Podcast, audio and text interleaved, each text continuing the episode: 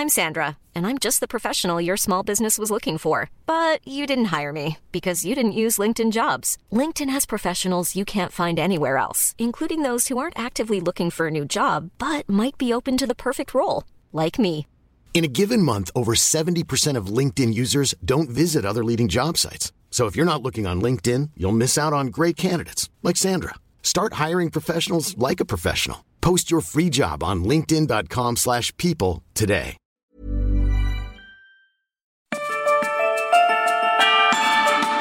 Es la mesa de análisis a fuego lento. Bajo la conducción de Alfredo González Castro en el Heraldo Radio. Iniciamos.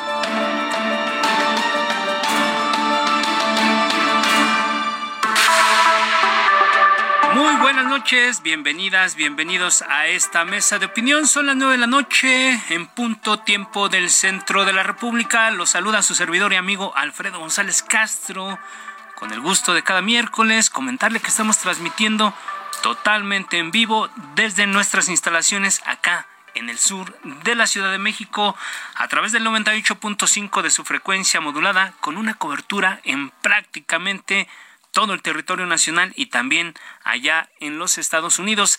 Gracias, siempre gracias a la cadena de El Heraldo Radio. Por lo pronto lo invito a ser parte del debate a través de nuestras redes sociales y nuestra comunidad digital. Ya sabe cuáles son las cuentas. Reflexione, compártanos su opinión y su visión sobre el acontecer y las noticias del momento. Y también, también como cada miércoles, saludo a mi colega y amigo Isaí Robles, quien me acompaña en la conducción de este espacio y nos va a platicar sobre los temas que abordaremos en la mesa de esta noche. Isaías, ¿cómo estás? Muy buenas noches. ¿Qué tal, Alfredo? Muy buenas noches. Buenas noches a todo nuestro auditorio. Pues estamos ya a 10 días de las elecciones en el Estado de México y Coahuila el próximo 4 de junio, el primer domingo del próximo mes de junio, habrá eh, elecciones en estas dos entidades. Así que vamos a hacer un análisis de cómo está ya el tema de la organización, cómo están preparando los institutos electorales locales estos dos importantes comicios. También vamos a hacer un análisis de ¿Qué ha pasado con las campañas? ¿Han prendido? Eh, ¿Han llamado la atención del electorado? Tendremos un especialista en temas de comunicación política y digital para hacer un análisis de lo que está ocurriendo precisamente en estas dos entidades y también analizaremos la importancia del Estado de México.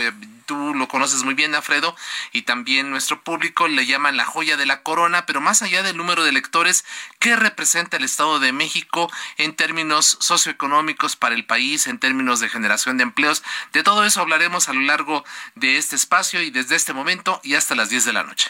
Así es, Isaías. Y bueno, para entrar en, materia, pues, como lo decías tú, el próximo domingo 4 de junio, 12 millones 668 mil 695 personas votantes podrán acudir a las urnas para renovar la gubernatura allá en el Estado de México o aquí, cerca, muy cerca de aquí de la capital del país podrán elegir a su futura gobernadora entre Alejandra del Moral, por la coalición Va por el Estado de México, integrada por el PRI, PAN, PRD y Nueva Alianza, y Delfina Gómez, la maestra Delfina Gómez, abanderada por la Alianza Juntos Hacemos Historia, integrada por Morena, el PT y el Partido Verde.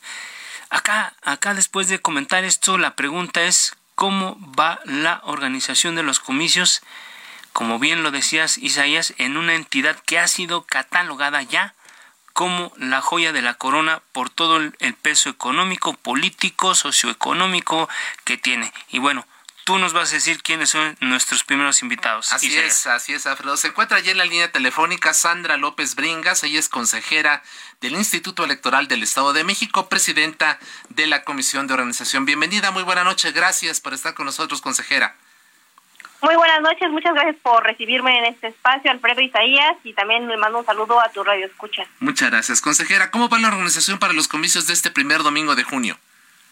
Pues ya como ustedes lo comentaron, ya estamos a 10 días de la jornada electoral en donde más de 12.7 millones de mexiquenses van a poder elegir a quien va a ser la gobernadora del Estado de México durante los siguientes seis años y ya tenemos eh, ya muchas de las actividades que se planearon en la preparación de esta elección ya ejecutándose y esperando otras más para que tengamos la oportunidad de que las más de 20.433 casillas que se habrán de instalar en todo el Estado de México puedan acudir las ciudadanas y los ciudadanos mexiquenses a ejercer su derecho de voto y van a contar en ese en esa casilla con una boleta por cada uno de ellos. Gracias, eh, consejera Sandra. ¿Cuántas casillas se instalarán? ¿Va a haber casillas especiales? ¿La, la gente que no esté en, en, su distrito podrá sufragar o forzosamente va, tiene que estar en el lugar donde se registró, donde está empadronada? ¿Cuál es, cuál es el número que tienen ustedes y cómo va a ser la logística para este ejercicio? Sí, claro que sí, vamos a instalar 20.433 casillas 62 de ellas van a ser casillas especiales en donde los electores que estén fuera de la sección electoral que corresponde a su domicilio podrán sufragar con su derecho de voto en estas mismas. Para que puedan ubicar su casilla a las ciudadanas y ciudadanos del Estado de México pueden ingresar a la liga electrónica https ubica tu casilla.ine.mx en donde con la información que viene en su credencial para votar la sección electoral que son cuatro dígitos podrán eh, seleccionar esa información respecto a cuál será el lugar en donde habrá de ubicarse la casilla en que les corresponda votar. Así es, consejera. ¿Cuál ha sido la participación en comicios anteriores? ¿Qué expectativas tienen ustedes para este 2024? ¿Cómo se ha comportado el abstencionismo? Sí, bueno, la participación ciudadana del proceso electoral de gobernatura en el 2017 fue de aproximadamente 54%. En esta ocasión esperamos que se supere esa participación ciudadana, porque bueno, desafortunadamente si bien es cierto, tenemos 12.7 millones de electores por diversas circunstancias, ellos mismos no se encuentran en el domicilio que están proporcionando y están realizando otras actividades, pero bueno, en esta ocasión pues posiblemente no acudan a ellas y entonces nosotros esperamos que por lo menos sea de un 2% más de la elección del 2017. De hecho, tenemos un programa de promoción del voto que se diseñó especialmente para poder cubrir este 2% de manera directa de la lista nominal de electores de los ciudadanos y ciudadanas mexiquenses con diversas actividades y de otras actividades que también están realizando de alto impacto como un concurso de, de promoción del, del voto a través de video en corto, otro de concurso de oratoria o uno que ya pasó que fue una carrera recreativa y diversas actividades que se están realizando en nuestras oficinas distritales que son 45 que se están desplegando en todo el Estado de México, actividades presenciales, conferencias relacionadas con la importancia de la promoción del voto. De hecho, la del video en corto vence la convocatoria el 31 de mayo y los invitamos también a que participan en la página electrónica de Historia Electoral Estado de México, www.ien.rg.mx. Se encuentra la información de esta convocatoria y los invitamos a que participen en la misma. Así es. Entonces, eh, ¿nos puede repetir la cifra de cuánto estiman ustedes, de cuál podrá ser la participación, de cuánto podría ser la participación en este año 2023? Que el mínimo que esperamos es 56%, que sería 2% más de la elección pasada de, gobernadu de gobernatura, pero bueno, nosotros vamos hacia el 100% de la ciudadanía que pueda ejercer ese derecho de voto. Muy bien, gracias. Eh, consejera Sandra López, eh, usted, presidenta de la Comisión de Organización del Instituto Electoral allá en el Estado de México, pues prácticamente tienen bajo su responsabilidad todo el tema logístico de esta jornada del próximo 4 de junio. Pero también eh, suponemos que tienen identificadas como zonas de riesgo, eh, y sobre todo porque se, se, ha comentado y se sabe que en algunas, en algunas zonas del Estado de México hay presencia del crimen organizado. ¿Por qué no nos platican en términos de seguridad cómo están blindados ustedes como autoridad electoral y si tienen ubicados algunos eh, de lo que denominan focos rojos allá en el Estado, consejera? Sí, bueno, la coordinación que existe entre las autoridades es importante y fundamental en estos en este tipo de temáticas que bueno son los procesos electorales y pues tenemos vinculación con diversas instancias eh, federales, municipales y estatales que de manera coordinada pues nos van a apoyar en brindar la seguridad pública en el Estado de México para este proceso electoral. De hecho, ya nos estado brindando eh, alguna eh, asistencia respecto a algunas actividades que ya estamos realizando, como fue la distribución de todo el material y documentación electoral, que bueno, tuvo que ser distribuido a las 45 oficinas que tenemos a lo largo del Estado de México. Y a través de esta coordinación con estas autoridades que son las encargadas de esta seguridad, pues está realizando todas estas actividades. Eh, respecto de focos rojos, pues es información que ellos manejan, pero bueno, eh, bajo la cuestión relacionada con la propia seguridad de la información, nosotros estamos blindados y hasta el momento no tenemos identificado algún eh, foco que pueda incidir en la participación ciudadana e incidir en la realización de la jornada electoral el próximo 4 de junio. Eh, en este sentido, para abundar, eh, consejera, en, elecciones pasadas hubo incluso hasta secuestro de, de los candidatos allí en Valle de Bravo, ¿se recuerda? Entonces, para este 2023, ¿ustedes no tienen alguna zona que sean catalogada como un foco de llamar la atención? Bueno, en esta ocasión este, nosotros estamos coordinándonos con las autoridades eh, ministeriales este, de seguridad pública y en el caso de que se pueda tener alguna incidencia de este tipo, pues se podría eh, realizarse la actuación de manera inmediata con la coordinación que tendremos de ellos. De hecho, por ejemplo, ahora tenemos un, una red de candidatas eh, de, en esta ocasión, en, también tuvimos en la ocasión pasada, y también cualquier tipo de violencia que pudiera estar presentándose, eh, en este caso pues violencia política en razón de género y que pudiera incidir en la integridad física de las candidatas o de su familia, pues se tendría esta red para poder actuar de manera inmediata y que se pueda salvaguardar no solamente su integridad física, sino también ponderar el ejercicio de su derecho de ellas de ser votada en cuestión de otro tipo de violencias. Eh, te comento que pues existe esta coordinación con las autoridades de seguridad pública. Eh, de hecho, pues existen mesas en las que interviene la presidenta del Instituto Electoral del Estado de México, el eh, presidente del Consejo Local del Instituto Nacional Electoral en el Estado de México, junto con las autoridades del gobierno del Estado y estos mandos eh, federales, municipales y estatales, y que pues de manera coordinada y conjunta pues están en constante comunicación para brindar en todo momento esta seguridad. Y te comento que bueno una de las actividades en las que nosotros intervenimos directamente, pues en esta, es en esta distribución de documentación y material electoral y en todo momento han estado acompañándonos y seguramente en el transcurso de los días que ya son, este, pues ya está inminente la jornada electoral, seguiremos contando con todo su apoyo para poder tener una elección este, tranquila y en paz y que todos los participantes de la misma puedan tener esa seguridad y certeza de que se realizarán elecciones libres, y auténticas y pacíficas. Lo que nos combina a todos, que sean pacíficas, libres, con garantía de que no hay ningún riesgo, eso parece muy bien porque bueno, a final de cuentas eso eso estimula, eso motiva la participación de la gente y bueno, entre más participación exista de los ciudadanos, pues se comparte más esta responsabilidad. Eh, ya vamos perfilando la salida de la entrevista, consejera Sandra López en la boleta aparece Alejandra del Moral cuatro veces y Delfina Gómez solo una. ¿Por qué es esto? Si una persona cruza varias veces el nombre de la banderada de va por el Estado de México, ¿solo va a contar un voto o cómo, brevemente, cómo nos podría explicar esto? Así es, una boleta es un voto. Eh, de hecho, eh, nuestro nuestro sistema jurídico mexicano este, establece diversas formas de participación de los partidos políticos. Pueden participar en una elección de manera individual, pero también pueden participar asociándose con otros partidos políticos en diferentes figuras.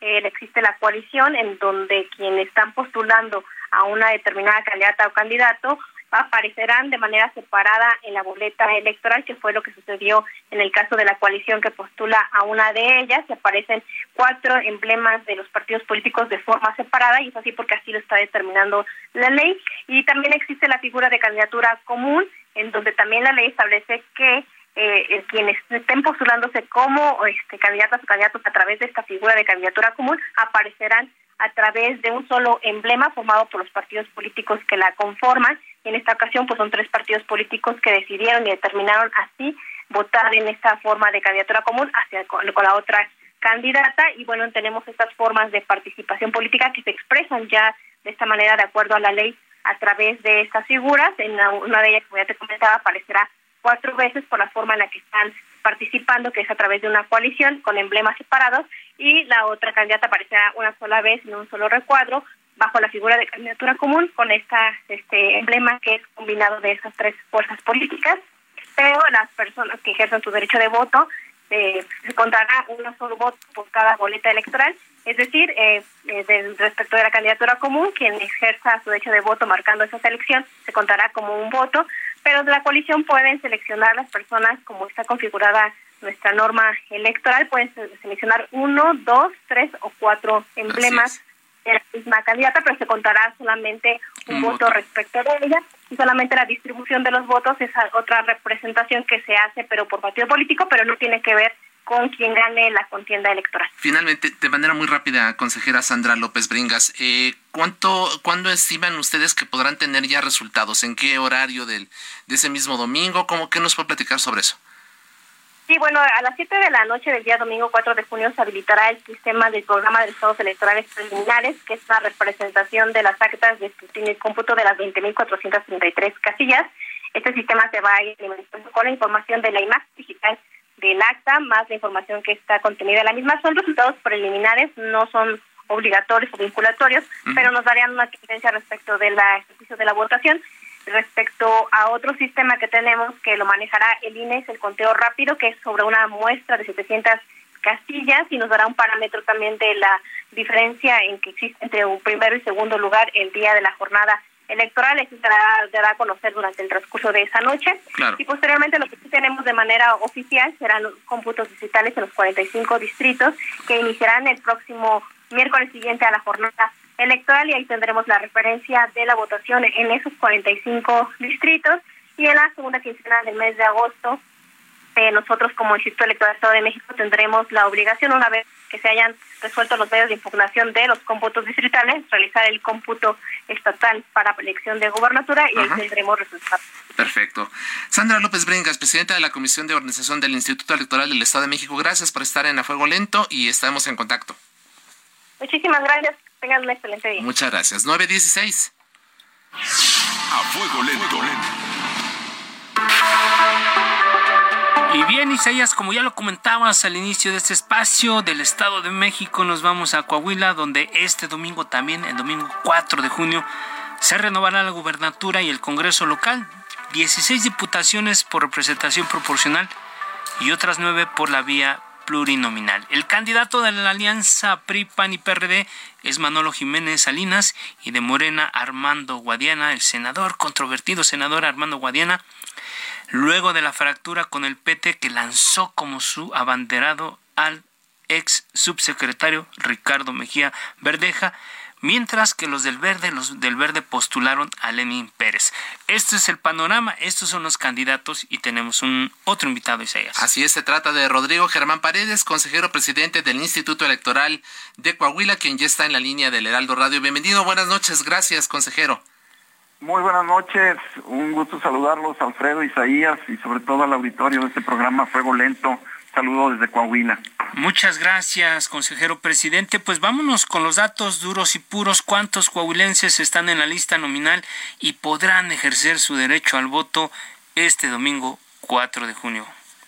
En cifras redondas estamos en 2.33 millones de coahuilenses, hombres y mujeres, que podrán ejercer su voto de acuerdo al último corte de lista nominal del 17 de abril que tuvo bien eh, remitirnos el Instituto Nacional Electoral, ¿verdad? En este eh, modelo de, coordinación eh, de instituciones electorales, tanto estatales y, nacionales. Así es. ¿Y cuántas casillas se instalarán, consejero?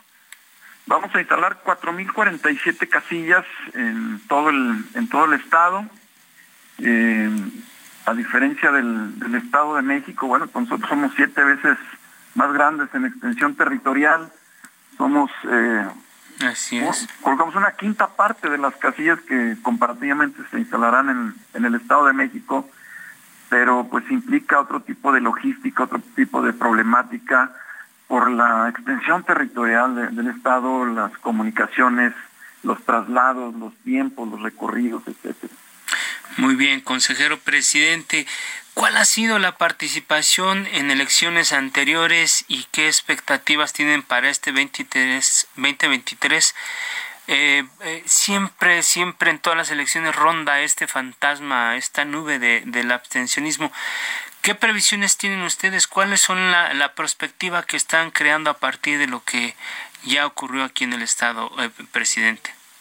Como referente, tenemos la pasada elección a la gubernatura del 2018 tuvimos una participación del 62% del electorado aquí en la entidad, muy superior a la media nacional, ¿no? que oscila entre 35 y 45%. En ese caso, pues la meta y el reto que tenemos como institución y como ciudadanía en general, pues es alcanzar estos mismos márgenes de participación electoral y sobre todo que llama mucho la atención, pues cuando se trata de la elección de la, de la gubernatura, y cuando, bueno, pues está ese ingrediente, ese que le da sabor, ¿verdad?, en una contienda electoral, pues que tenemos un amplio abanico de posibilidades dentro de este panorama de, actores políticos. Así es. Consejero presidente, el líder de Morena, Mario Delgado, ha pedido al PT y al Partido Verde sumarse a la campaña de Armando Guadiana. Electoralmente, en términos eh, de incluso de ley, ¿eso tendrá algún efecto o el voto útil ya no sirve y el voto que reciba cada partido o coalición contará solo para ellos? Efectivamente, ya estamos fuera de plazos para ajustar los términos y las condiciones de las coaliciones o alianzas. Este término planteado por la dirigencia nacional de Morena pues solamente tiene implicaciones políticas porque a través de lo que señala la norma pues ya es imposible este ni siquiera se contempla esta figura de declinación por ejemplo verdad entonces si un candidato declina pues tendrá que el partido postulante designar a una suplencia y en caso de no eh, tener candidato pues serían votos nulos no para para este para este partido o coalición entonces, no tampoco está considerado esto de transferencia de votos, ¿no? Entre, entre partidos, entre coaliciones, porque ya está dado, ya están hechas las boletas, ya están las, las fotografías de los candidatos, entonces, pues estos temas se deberían de ver pues con mayor anticipación entre los actores, entre los partidos. Muchas gracias, consejero presidente Rodrigo Germán. Eh, eh, por cuestión de tiempo le quiero hacer dos preguntas en una. Ah, si tienen identificados algunos algunas zonas de riesgo, algunos lugares de, riesgo ahí en el estado, en Coahuila, y por otro lado, eh, ¿en qué momento se conocerán los resultados? Fíjate que Coahuila es un estado eh, que se ha caracterizado en los últimos al menos cinco años por un blindaje en términos de seguridad pública y de calidad de vida aún y cuando, bueno, pues los vecinos de Nuevo León, los vecinos de Chihuahua, Durango, Zacatecas, eh, y bueno, pues eh, las, eh, autoridades electorales y sobre todo en coordinación con las autoridades de seguridad pública de los niveles federal, estatal y municipal tienen pues totalmente blindado el Estado en términos de, de focos rojos, de posibles amenazas de violencia, etcétera, por lo que estamos garantizando una paz y una tranquilidad para que la ciudadanía se sienta segura de acudir a las urnas el próximo 4 de junio, sin lugar a dudas. Eh, ¿En qué momento se conocerán los primeros resultados, eh, presidente? Sí, al igual que el Estado de México, tenemos dos programas para marcar tendencias el día de la jornada electoral. Tenemos el programa de resultados electorales preliminares. Este arranca a partir del cierre de las casillas y eh, vamos a tener pues casi que de manera inmediata porque tenemos un proyecto, un programa piloto de urnas electorales, urnas electrónicas. Entonces estas urnas pues, eh, dan los resultados de casillas de manera inmediata, este, con un QR y un escaneo de, de, un teléfono celular, la información viaja directamente al PREP, aunque es muy limitado el número de estas de estas urnas. ¿Cuántas casillas? De la son 72, 72 casillas que van a tener urna, 74, perdón, urna electrónica, y propias, modelos desarrollados por el propio Instituto Electoral de Coahuila. Y el eh, otro modelo que opera a través del Instituto Nacional Electoral, que es pues un modelo estadístico de conteo rápido que estará aplicando en cerca un poco más de 400 casillas, una vez también cerrada la votación de, la, de las 18 horas y en cuanto se empiecen a generar los resultados, conforme avance el escrutinio y cómputo de las sillas, podremos tener también estas tendencias en términos de conteo rápido. Así es. Y esto pues es para abonar la certeza de la ciudadanía en el sentido de la votación. ¿A qué hora más o menos tendremos ya tendencias más o menos? Eh, está a partir de las 7, de las 19 horas eh, conteo rápido y bueno, pues el, programa de resultados electorales preliminares se, va alimentando de manera continua y permanente hasta lograr el 100% de las actas. Así es. Rodrigo Germán Paredes, consejero presidente del Instituto Electoral de Coahuila, gracias por conversar con el público del Heraldo Radio y estamos, por supuesto, en comunicación constante y permanente para dar eh, los, todo el seguimiento a esta importante elección. Gracias, consejero. Gracias por el espacio. Buenas noches. Bueno, ahí está Isaías. Antes de irnos al corte, invitamos a todos nuestros amigos, a todos nuestros radioescuchas a ser parte del debate a través de nuestras redes sociales en Facebook, arroba Heraldo Radio, en Twitter, arroba Heraldo Radio guion bajo. Y bueno, siempre, siempre agradecidos de que nos siga a través de las redes sociales. Vamos a hacer una pequeña pausa, no le cambie, quédese con nosotros. Volvemos en unos minutos. Volvemos.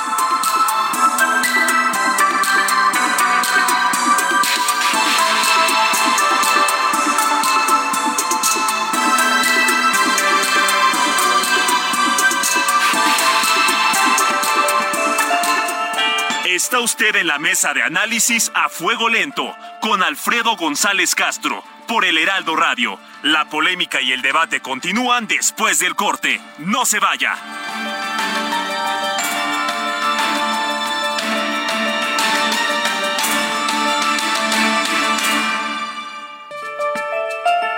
Siga en la polémica por el Heraldo Radio, con los que saben de política. Hi, I'm Daniel, founder of Pretty Litter. Cats and cat owners deserve better than any old-fashioned litter. That's why I teamed up with scientists and veterinarians to create Pretty Litter. Its innovative crystal formula has superior odor control and weighs up to 80% less than clay litter. Pretty Litter even monitors health by changing colors to help detect early signs of potential illness. It's the world's smartest kitty litter. Go to prettylitter.com and use code ACAST for 20% off your first order and a free cat toy. Terms and conditions apply. See site for details. Y la desmenuzan en la mesa de análisis a fuego lento con Alfredo González Castro. Regresamos.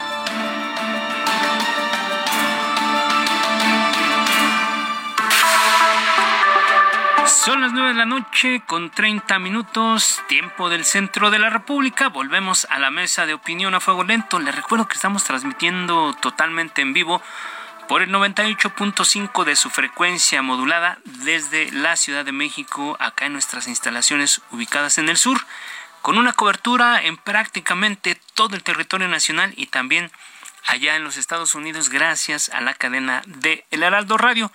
Isaías, amigos del auditorio, estamos de vuelta a esta segunda parte de la mesa de análisis y bueno, pues los temas del momento son elecciones, elecciones, elecciones y, y, aquí vamos a estar un rato, Isaías, conversando sobre este, esta coyuntura en la que está envuelta el país, particularmente este año en dos estados y ya el próximo va a ser todo el país y cambio de presidente también. Así es, así que eh, precisamente para hablar cómo se desarrollaron las campañas tanto en el Estado de México como en Coahuila, pero en especial en la entidad mexiquense, hemos convocado a hacer este análisis a Pepe Galaviz. Él es un experto en comunicación política y digital y fundador de la consultora Idea MX. Pepe, ¿qué tal? Bienvenido, buenas noches.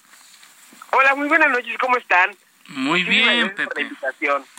Muy bien, muchas gracias, Pepe. Pues tú eres un experto y para dar inicio al análisis, Vamos a escuchar este spot de Alejandra del Moral, que fue la candidata o es la candidata de la Alianza Va por el Estado de México, y regresamos contigo. ¿Sabes por qué Alejandra del Moral es nuestra candidata? Porque fue presidenta municipal en Cuautitlán Izcalli y disminuyó la delincuencia. Con Delfín en Texcoco subieron los delitos porque Alejandra pagó la deuda de su municipio. En cambio, Delfina les descontó el 10% del sueldo a sus trabajadores y se lo llevó a Morena. Porque Alejandra impulsó el salario rosa para ayudar a las mujeres del Edomex. Delfina quitó las escuelas de tiempo completo, afectando a miles de mamás trabajadoras. PRI. Bueno, Pepe Galaviz, ¿cuál tu opinión de este spot y qué te pareció la campaña de Alejandra del Moral en términos generales? Pues mira, yo a, mí me parece que la campaña no solamente de Alejandra del Moral, sino de Delfina Gómez en general en todo el Estado de México ha sido una campaña que no ha tenido situaciones extraordinarias ni para bien ni para mal. No ha habido ninguna situación, ningún spot, ninguna cuestión de manera extraordinaria que pueda marcar un antes y un después en la campaña para A ni para B. Eh, me parece que estos spots de contraste, por así decirlo, por parte de, de, Alejandra del Moral, están buscando justamente marcar una diferenciación de lo que ella podría de lo que ella podría hacer en una gobernanza eh, encabezada por ella versus lo que podría ser una gobernanza eh, encabezada por eh, Delfina Gómez. Así es. Eh, su lema es gobernadora valiente. ¿Qué te dice esa frase? La palabra valentía a mí me parece que es una palabra que con la que ninguno de los ciudadanos y con la que ninguno de los votantes del Estado de México puede no sentirse relacionado.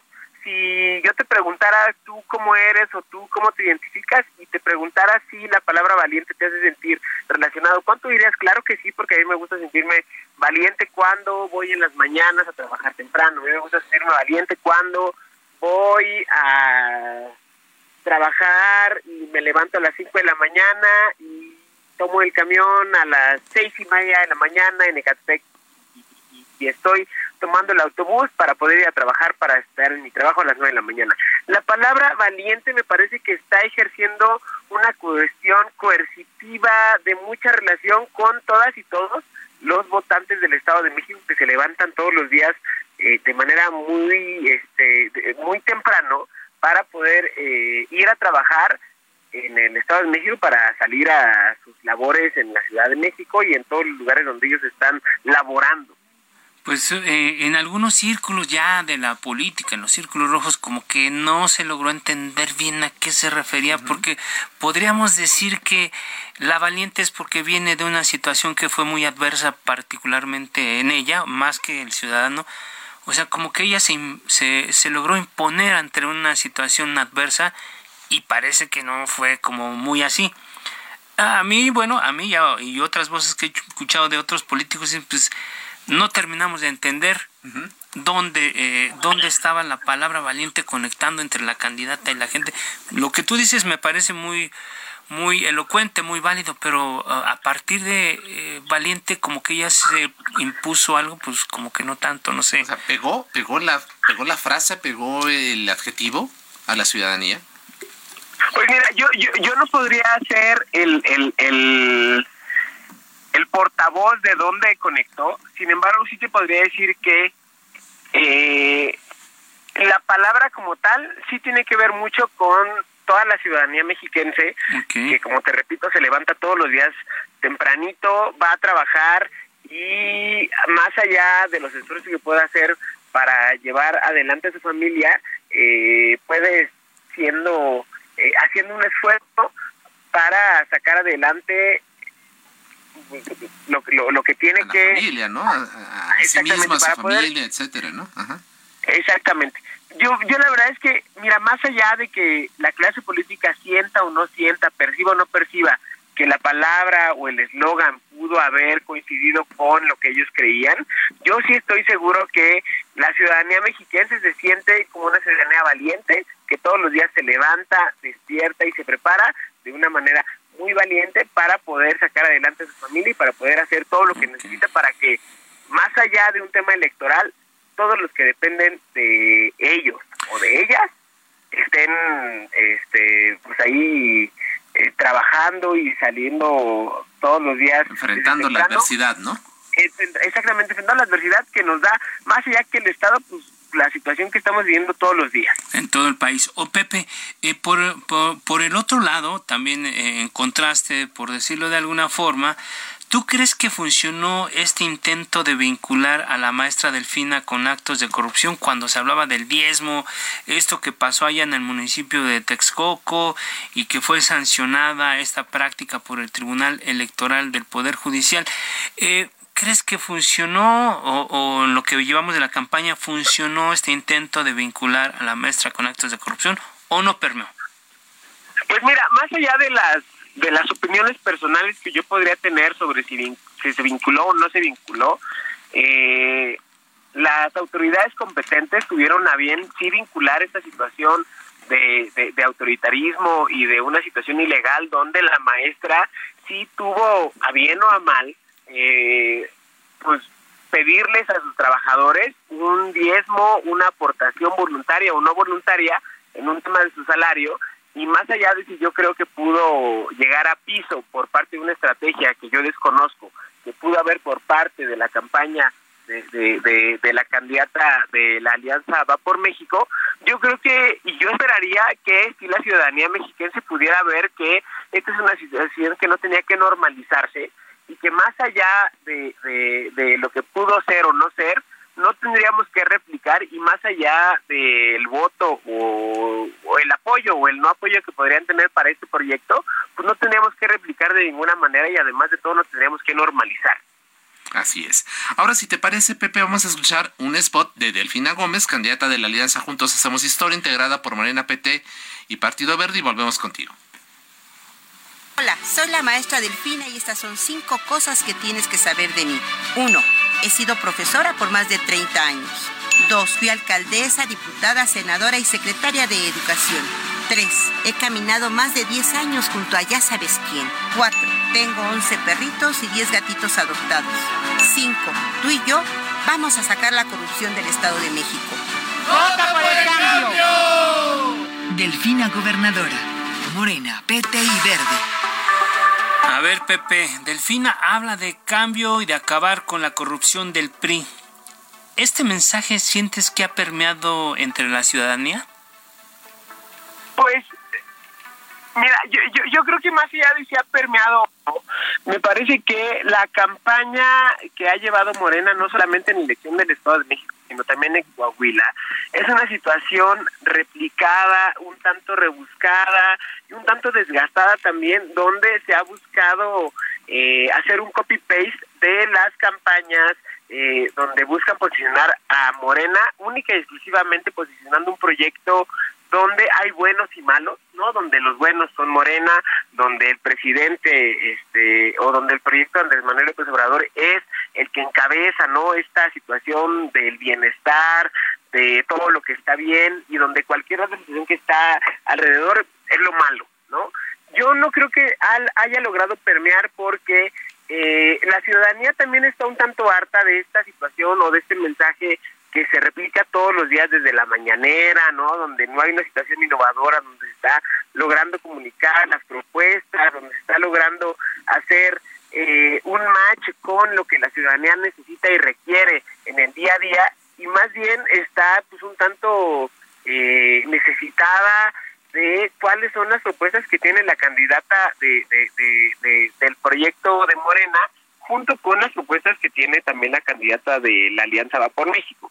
Yo creo que hoy en día lo que necesita la ciudadanía eh, mexiquense, más allá de una de una situación en la que se contrapunte quién es quién y dónde está, para qué y cómo y dónde, necesitamos o necesita más bien eh, estar escuchando cuáles son las propuestas, por qué le conviene votar y por qué le conviene apoyar al proyecto que va a encabezar la gubernatura eh, de, del Estado de México a partir de septiembre de este año. Así es. También una constante en estos mensajes es el ya sabes quién, ¿no? es decir, la referencia al presidente López Obrador. ¿Quiere colgarse la maestra Delfina de la popularidad del mandatario? Yo no creo que solamente Delfina sea la única que quiere colgarse de la popularidad de Andrés Manuel López Obrador. Podríamos decir desde el 2018 y en adelante y desde un poquito antes, todos los proyectos electorales encabezados o, o, todos los proyectos electorales que son afines al proyecto de, de, de, del hoy presidente, eh, no, no están buscando innovar y no están buscando hacer ninguna situación que sea diferente a las canciones que ya existen, a los proyectos que ya existen, a las frases que ya existen. Justamente hoy participaba en un podcast en la mañana y decíamos, ha sido tal la, la, la, la digamos, eh, el, el, el, la injerencia que ha tenido en nuestra vida diaria eh, la 4T, que inclusive en el tema político y en el tema de nuestro día a día se nos está vinculando o se nos está incorporando un tema inclusive este vocal, ¿no? Los fifís, los que más tienen, etcétera, etcétera, etcétera. y un tema aspiracional, un tema que confronta y un tema que más allá de poder confrontar de una manera racional lo que está bien y lo que está mal o lo que necesitamos y no necesitamos, ha sido una situación de contra quienes tenemos que enfrentar. Muy bien. Muy bien, Pepe Galaviz, un, un, comentario final sobre cómo has percibido tú las campañas allá en Coahuila, porque parece que no, ni siquiera entre ellos mismos se, se motivan. Brevemente, un último comentario, Pepe. Mira, tanto en Coahuila como en el Estado de México, yo creo que la, la, gran necesidad que tenemos hoy como ciudadanos es la necesidad de campañas innovadoras, de campañas que puedan realmente conectar con nosotros de una manera emotiva, de una manera pasional, de una manera racional, más allá de lo que podamos poder estar a favor o en contra de un proyecto de partido, de colores o de, o, de personajes. Eh, hoy en día lo que necesitamos como ciudadanos es poder tener proyectos con los que realmente podamos coincidir y con los que también podamos no coincidir y con base en eso poder definir si apoyamos o no apoyamos. Eh, tanto en Coahuila como en el Estado de México, estoy seguro que no estamos viendo la, la, la, la, un antes y un después en la comunicación política en la que como ciudadanos requerimos y tenemos que ir construyendo como democracia y como proyecto de sociedad con rumbos hacia el 24 y en adelante, pero sí creo que podemos ir marcando un antes y un después de un proyecto donde eh, definitivamente el, el, el, tema del hoy presidente Andrés Manuel López Obrador empieza a ir en decadencia y donde Morena tiene que empezar a plantear un nuevo proyecto, un nuevo discurso y donde la oposición también tiene que empezar a plantear nuevas narrativas y nuevas formas de comunicar para poder conectar con quienes no están a favor o con quienes no coinciden con el proyecto de, de, Morena. Así es. Pepe Calaviz, experto en comunicación política digital, fundador de la consultora Idea MX. Gracias por aceptar nuestra convocatoria. Un fuerte abrazo. Que estén muy bien, que tengan una muy buena noche y a ver cómo nos espera en unos días el domingo 4 de junio y a ver cómo nos espera el futuro del Estado de México de Coahuila y por ende lo que nos espera para el 24. Así es correcto. Gracias, Pepe. Muchísimas gracias por la invitación. Que tengan muy buena noche. Buena noche, 9.45. A fuego lento, lento. Isaías amigos del auditorio, vamos a regresar, ya lo decías eh, al arranque de este espacio, el Estado de México sin duda representa, pues significa para muchos la joya de la corona, la lista nominal de, aquella entidad está integrada por 12 millones de 668.695 personas. Es la más grande de todo el país, pero no solo por eso es importante la entidad. Y precisamente para dimensionar con precisión la relevancia del Estado de México, hemos convocado a Axel González, analista de México. ¿Cómo vamos, Axel? Buenas noches, ¿cómo estás? Hola Alfredo Isaías, ¿qué tal? Un gusto saludarles a ustedes y a toda su audiencia. Buenas noches. Gracias. Empecemos a analizar los datos, Axel. ¿Qué porcentaje del PIB nacional aporta el Estado de México? Claro, con mucho gusto. Pues sí, como bien mencionabas, es, es un estado muy importante en, en, tamaño, tanto poblacionales como en términos económicos. Como bien mencionabas, es el padrón electoral más grande y también en términos poblacionales es la entidad más poblada y por ende se encuentra también en, los, en, los, eh, en las entidades con mayor peso en la economía del país. Es el lugar 2 dentro de las 32 entidades del país, representa el 9.2% del PIB, cerca del 10%. Solo se cuenta por detrás del, de, la Ciudad de México, que es la que persistentemente eh, eh, abarca el mayor porcentaje del PIB de, de todo el país. Eh, en ese sentido, también en, el Estado es, es, es, muy dinámico en términos manufactureros. El sector más pesado de la economía es precisamente las industrias manufactureras, que representan el 18.63% del total de la economía de la entidad.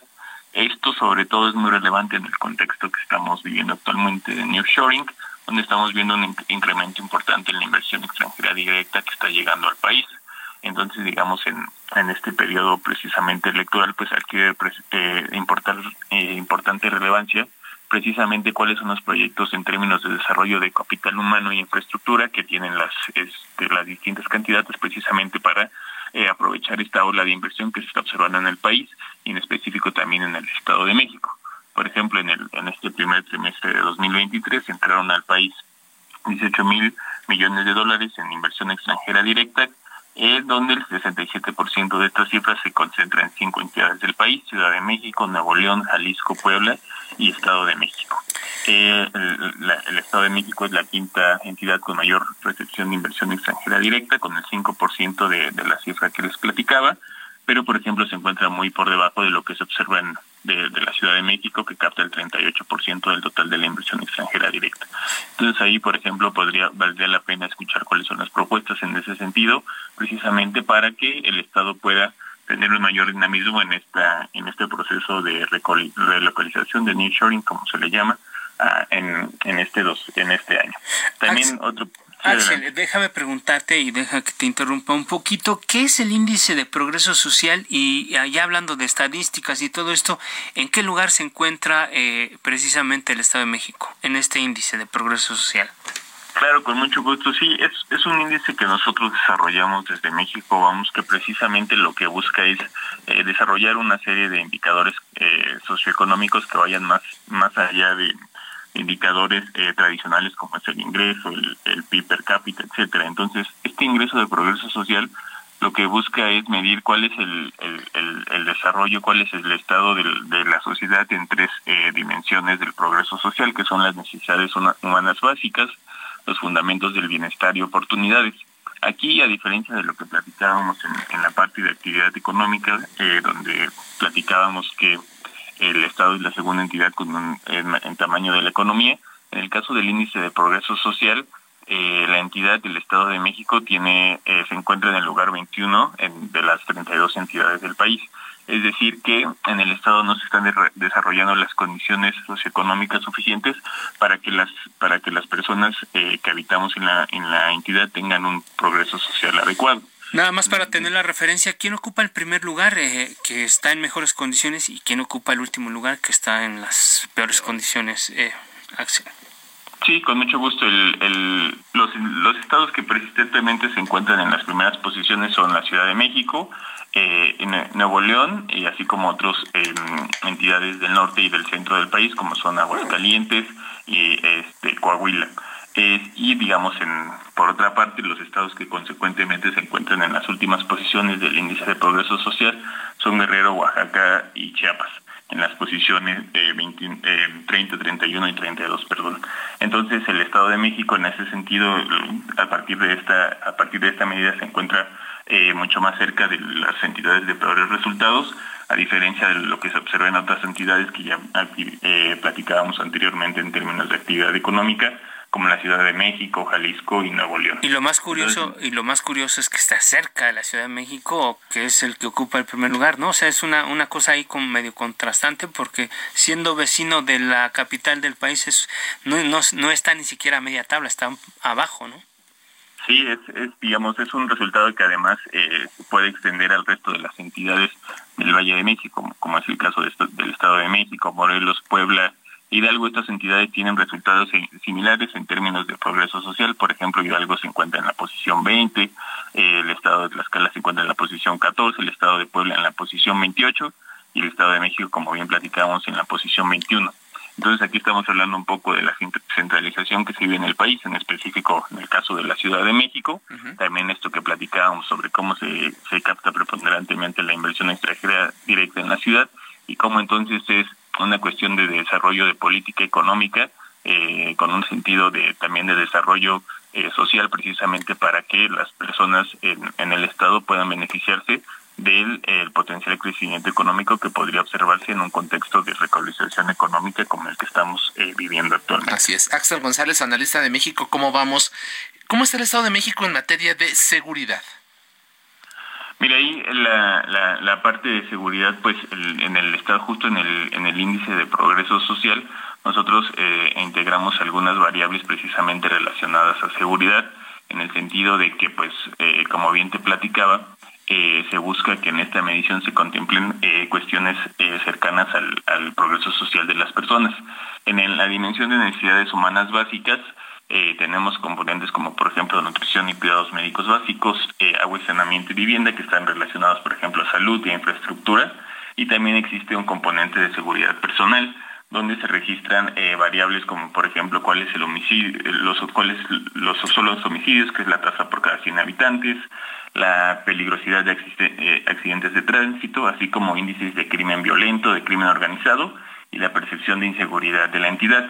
En, resumen, en este componente de seguridad personal también tiene un, mal desempeño la entidad, pues se encuentra en la posición eh, 25 de las 32, 32 entidades del país, muy parecido al resultado que tiene en general en el índice de progreso social y por lo tanto en esta parte pues es un pendiente también del Estado este que, debe discutirse precisamente en las en las contiendas eh, actuales así como un plan eh, concreto que precisamente ayude a solventar este rezago que tiene el Estado ya persistente desde hace desde hace ya muchos años. Así es. En 30 segundos, ¿cuál sería desde el punto de vista y a partir de estos datos que ustedes elaboraron el principal reto que deberá enfrentar la futura gobernadora del Estado de México?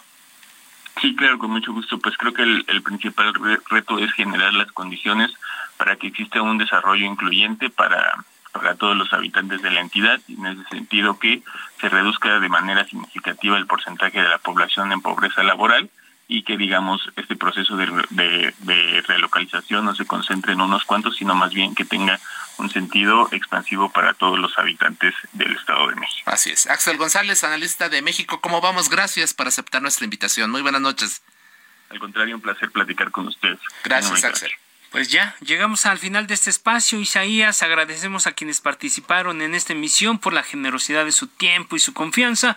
Lo invitamos para que nos acompañe el próximo miércoles a las 9 de la noche a la mesa de opinión en coproducción con la silla rota y también a quienes hacen posible este espacio. Ángel Arellano en la producción, con el apoyo de Gina Monroy, Ulises Villalpando en los controles técnicos, Gustavo Martínez en la ingeniería. Muy buenas noches, Isaías. Llegamos al final. Así es, descanse, quédese con buena música en las frecuencias de El Heraldo Radio.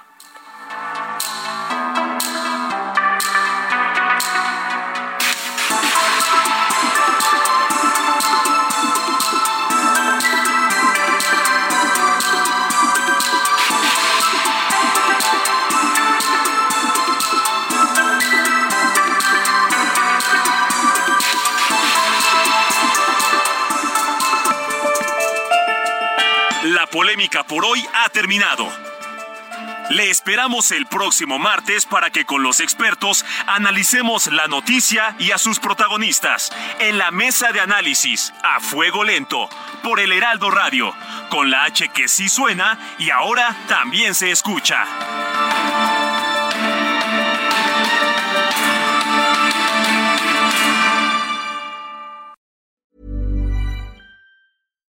When you make decisions for your company, you look for the no-brainers. And if you have a lot of mailing to do, stamps.com is the ultimate no-brainer. It streamlines your processes to make your business more efficient, which makes you less busy. Mail checks, invoices, legal documents, and everything you need to keep your business running with stamps.com. Seamlessly connect with every major marketplace and shopping cart Schedule package pickups and see your cheapest and fastest shipping options from different carriers with rates up to 89% off USPS and UPS rates. And with the Stamps.com mobile app, you can take care of mailing and shipping wherever you are. Make the same no-brainer decision as over 1 million other businesses with Stamps.com. Sign up with Code PROGRAM for a four-week trial, plus free postage and a free digital scale. No long-term commitments or contracts. That's stamps.com. Code program.